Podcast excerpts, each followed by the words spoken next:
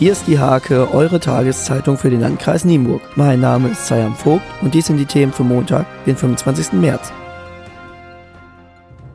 Bei einem Verkehrsunfall am Samstagabend ist auf der Bundesstraße B214 Höhe Kreuzung Kreisstraße 29 ein Autofahrer schwer verletzt worden. Er wurde mit einem Rettungshubschrauber in eine Klinik in Bremen geflogen. Die B214 war rund zwei Stunden gesperrt.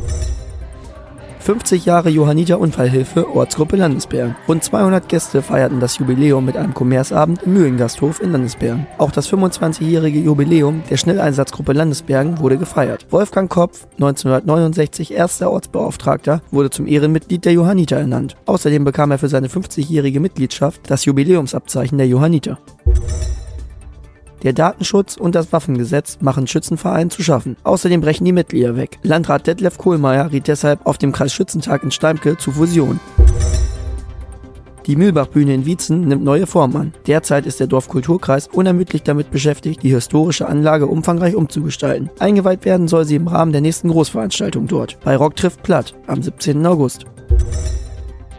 Solider Auftakt. Mehr als 60 Bürger aus Nendorf und sieben weiteren Ortschaften befassten sich in der Dorfwerkstatt mit der aktuellen Situation und der Zukunft ihrer Wohnumgebung. Es entstanden jede Menge Ideen. Unter dem Namen Nendorf Plus soll die Aufnahme in das landesweite Dorfentwicklungsprogramm beantragt werden. Zum Sport.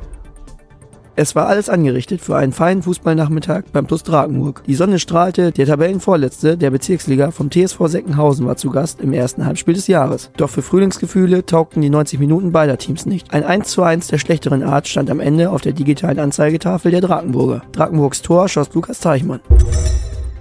Am Samstag erwarteten die Verbandsliga-Handballer der HSG Nienburg den MTV Großlafferde zum wichtigen Heimspiel. Gegen den Favoriten feierten die Hausherren um Lukas Rosinski dank eines großen Kampfgeistes, Willen und viel Leidenschaft einen nicht erwarteten 26 zu 24 Sieg. Revanche geglückt. Am Samstag gewannen die Landesliga-Handballerin der HSG Nienburg ihr Heimspiel in Liebenau gegen den TSV Neustadt. Das Team von Trainerduo Janosch Rosenow und Dennis Tomanek siegte mit 27 zu 21 gegen die abstiegsgefährdeten Gäste.